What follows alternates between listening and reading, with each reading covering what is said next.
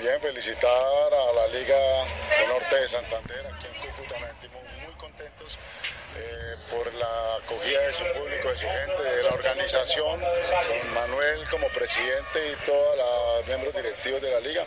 Acabamos de hablar con el señor gobernador del departamento y felicitarlos por este gran evento. Creemos que Cúcuta tiene una gran proyección deportiva en la natación, especialmente por la localidad y por los escenarios que tiene.